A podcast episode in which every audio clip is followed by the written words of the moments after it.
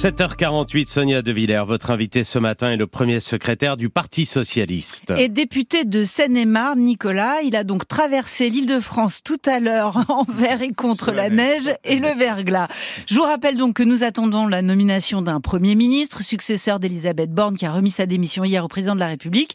Elisabeth Borne, longtemps proche du Parti Socialiste. Bonjour Olivier Faure. Bonjour Sonia De Villers. Que retiendrez-vous des 20 mois passés par Elisabeth Borne à Matignon? Bon, tout a été dit tout à l'heure par Yael Goz, je suis désolé de le citer, mais la réalité, c'est que d'Elisabeth Borne, on retiendra quoi? On retiendra le fait que, malheureusement, elle a porté euh, des projets qui n'étaient absolument pas de gauche.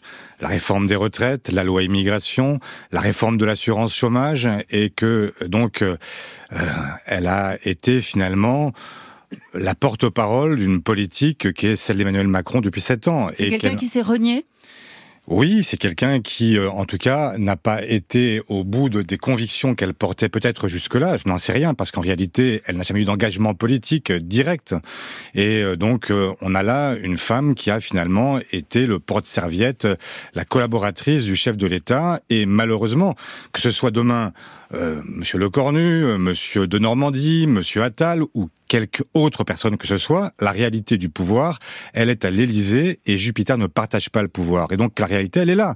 Et tout ce que l'on peut dire, c'est que les premiers ministres qui se succèdent à Matignon n'ont en réalité aucune marge de manœuvre.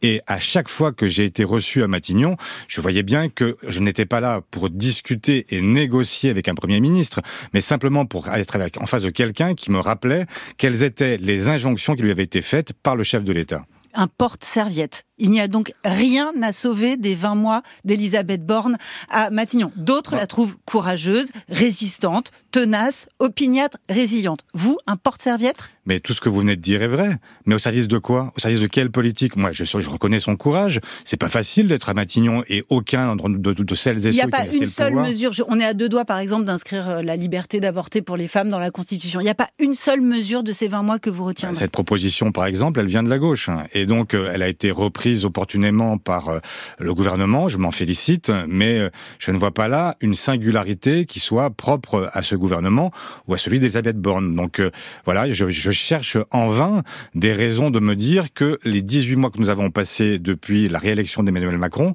ont servi à quelque chose, ont servi aux Français. J'aimerais par exemple qu'on puisse parler des vrais sujets qui intéressent les Français. Nous sommes, alors pas seulement la neige, même si évidemment ça nous mm. préoccupe tous, mais euh, j'aimerais qu'on se dise, euh, Dominique Seux vient de parler euh, de des économies qu'il faut réaliser, mais est-ce qu'on regarde aussi ce qui s'est réalisé? Il y a des chiffres que vous auriez pu donner ce matin. Vous auriez pu dire que depuis hier, on sait que 97 milliards d'euros ont été distribués aux actionnaires euh, dans l'année qui s'est écoulée pour le CAC 40, que c'est 10 fois plus que l'inflation en 20 ans, que c'est quatre fois plus que euh, ce qu'on avait pu observer jusqu'ici de ça. Donc on a, on est dans une situation où on fait comme si l'argent n'existait pas et c'était simplement dans les poches des Français les plus modestes qu'il fallait les retirer. Moi, je vois bien aussi que hier, c'est le même Bruno Le Maire que citait Dominique Seux qui explique que le modèle social français est trop généreux. Mais trop généreux pour qui, franchement? Alors, revenons à Elisabeth Borne, si vous voulez bien, parce que c'est l'actualité qui nous occupe. On comprend bien que ce n'est pas son bilan à elle que vous critiquez, mais le bilan d'Emmanuel Macron, euh, en tout cas pour ce second euh, quinquennat, puisqu'elle n'est qu'un porte-serviette. Alors, pourquoi euh, la virée de Matignon? Ça vous poserait la question à l'intéressé. Moi, euh, franchement, ça m'est complètement indifférent. Elisabeth Borne, Gabriel Attal ou un autre, ce sera la même politique, donc ce sera les mêmes critiques, sauf s'il y avait un remaniement. Gabriel Attal, Gabriel Attal est aussi un ministre issu des rangs euh, du socialisme. Oui, c'est vieux. Et c'est vieux, il y a quand même passé dix ans, il, a travaillé au cabinet de Marisol Touraine, ancienne ministre de la Santé. Il a fait sept ans qu'il est déjà parti, voire plus. Hmm. Et donc la réalité, c'est qu'il faut arrêter Ce serait lui, ça vous rassurerait Ceci ou cela. La réalité, ça me rassurerait de rien du tout. En fait, Gabriel Attal est un jeune homme intéressant, brillant, euh, sur la communication, mais c'est un ministre sans bilan nulle part. En fait, il est l'homme... Sans aucun bilan à l'éducation nationale, il y a passé cinq mois, je le rappelle. Sans aucun bilan. écoutez, en cinq le mois... Harcèlement, le harcèlement scolaire La Baya, l'interdiction de la Baya Non, mais il y a des annonces, la Baya si vous voulez, mais en fait la réalité. Non, la Baya, c'est pas si je veux. Moi, je vous pose la question. L'interdiction de la Baya dans l'enceinte scolaire, elle est effective. Elle est effective, elle est, respectée. et mais Gabriel Attal a fait plus, par exemple, pour défendre la laïcité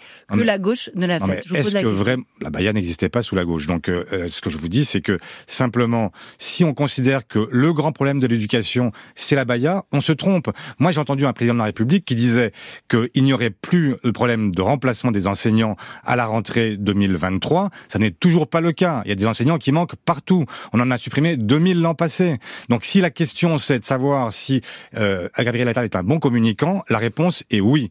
Est-ce que ça fait une bonne politique? La réponse est non. Est-ce qu'il a un bilan quelque part? La réponse est non non plus parce que en réalité, à chaque fois qu'il a un ministère qu'il occupe, il occupe cinq ou six mois et on le change de case pour aller dans la case suivante. Alors est-ce que vous euh, attendez de lui s'il est nommé euh, Premier ministre dans la journée, de lui ou de quelqu'un d'autre, un discours de politique générale devant l'Assemblée nationale. Est-ce que vous attendez un vote de confiance? Mais la tradition républicaine, c'est qu'un Premier ministre qui vient d'être nommé vient chercher l'onction du Parlement. C'est comme ça dans toutes les grandes démocraties. Et ce serait assez logique, évidemment, que euh, le nouveau Premier ministre se plie à cette règle et vienne solliciter la confiance des parlementaires avec un discours au programme qui dise ce pourquoi il est nommé. Parce que pour l'instant, on nous parle de non. Mais enfin, quelles sont les raisons de ce remaniement? Quel est, euh, enfin, qu'est-ce qui justifie un remaniement? On remanie quoi en fait? Mais quid d'un vote Madame Borne, de ça, ça, sert à quoi? quid d'un vote de confiance, puisque, puisque d'emblée, vous dites, de toute façon, ce ne sont que les portes-serviettes de Jupiter. Donc, à quoi sert le vote de confiance? Effectivement, la question, c'est qu'est-ce que veut Jupiter? Si Jupiter me dit que, euh, en réalité, le SMIC, il y aura un coup de pouce, que la fonction publique va être augmentée non pas de 82 centimes par jour, mais qu'on va enfin faire un effort pour que les services publics que tout à l'heure on dénonçait comme fonctionnant mal, mais ils fonctionnent mal, ils fonctionnent mal pourquoi? Parce qu'ils sont euh, malheureusement avec trop peu de trop peu de cadres, trop peu de gens qui servent l'État et aujourd'hui une vraie difficulté à assumer leurs fonctions. 6000 lits qui ont été supprimés l'an passé dans les hôpitaux. Est-ce qu'on pense sérieusement qu'on va réussir à rester un pays où la santé est garantie pour tous en ayant cette politique-là? Alors bah, est-ce que vous menacez d'ores et déjà le futur Premier ministre successeur d'Elisabeth Borne de motion de censure s'il ne se plie pas justement à ce vote de confiance, comme l'ont fait euh, Mathilde Panot, Jean-Luc Mélenchon, Paul Vanier qu'on a entendu sur France Inter tout à l'heure? Mais c'est la, c'est la réponse traditionnelle. Effectivement, quand euh, le Premier ministre ne vient pas se présenter et ne sollicite pas la confiance, il y a une notion de censure qui permet de dire qui est dans l'opposition et qui est dans la majorité.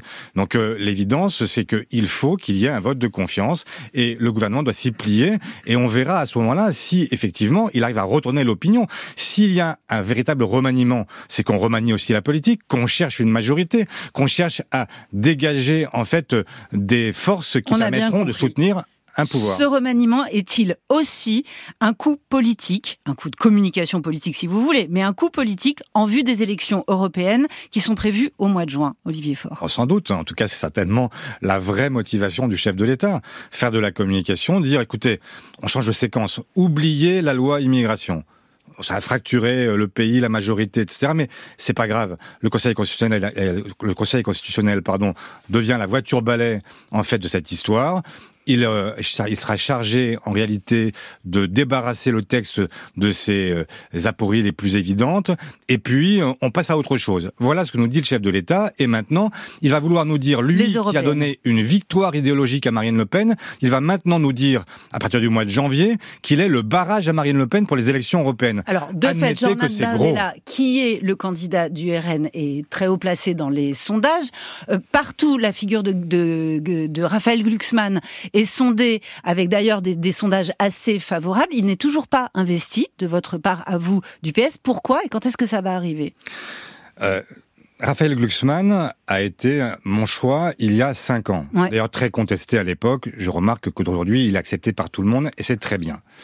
Et euh, maintenant, en fait, nous avons travaillé pendant cinq ans. Il est co-président de la délégation socialiste au mhm. Parlement européen. Et donc l'évidence, c'est que nous allons continuer ensemble. Maintenant, il y a une procédure démocratique où nous allons désigner une liste complète. Ça se fera en février. Et donc soyez patients, mais le suspense est mince. Et mince. Merci Olivier Faure. Et merci Sonia De Villers.